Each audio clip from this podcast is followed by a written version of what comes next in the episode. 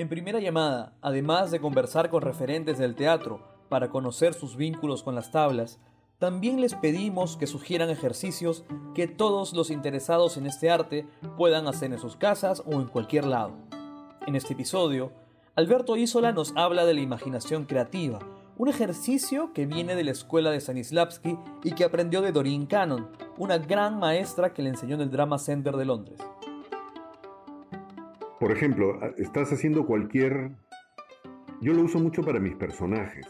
Por ejemplo, estoy hablando contigo, no, hablando contigo no porque me disocio, pero por ejemplo, tengo que tajar un lápiz y digo, ok, ¿cómo lo haría el personaje?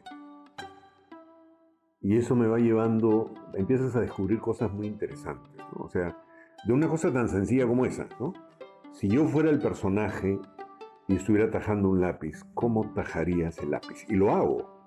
Y voy encontrando cosas y empiezo a encontrar cosas muy interesantes. O a veces me pasa cuando estoy esperando en un sitio. Y me digo, a ver, hago dos cosas. Eh, ¿Cómo esperaría el personaje? O si no, empiezo a inventarle a cada una de las personas que estoy viendo una historia es un ejercicio de, creación eh, constante partiendo de la realidad que a mí me parece fantástico. Me parece que es, un ejercicio que cualquiera puede hacer.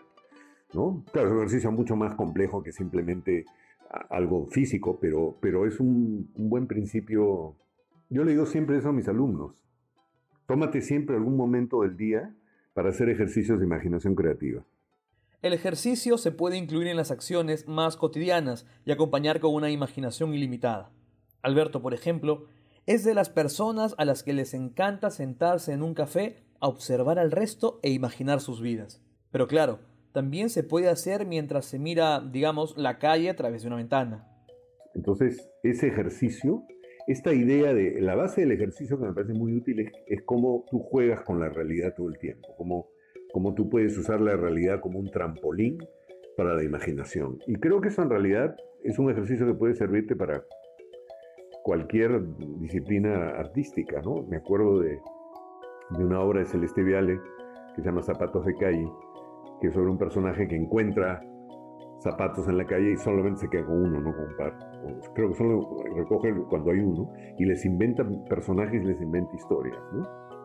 Entonces creo que yo te diría que ese es el ejercicio más importante del trabajo de la creación, la capacidad de, primero, de observar la realidad, que a mí me parece fundamental, y la segunda, de jugar con esa observación. Entonces, sí, es, un ejercicio, para mí es el ejercicio. Yo me acuerdo cuando estábamos haciendo la nona, eh, yo decía, ¿cómo entra esta mujer al, espacio? O sea, si, si tiene problemas para caminar, ¿cómo entra? Y de ahí apareció una cosa que era, entraba primero mi mano, se agarraba del dintel y le empujaba todo y entraba el cuerpo, ¿no? Y todo el mundo decía, oh, esa cosa. Y eso nació de, de, una pregunta, ¿no? De, cómo haría. Entonces, eso también es la base de, muchas cosas de muchas historias también. Entonces, creo que esos son bonitos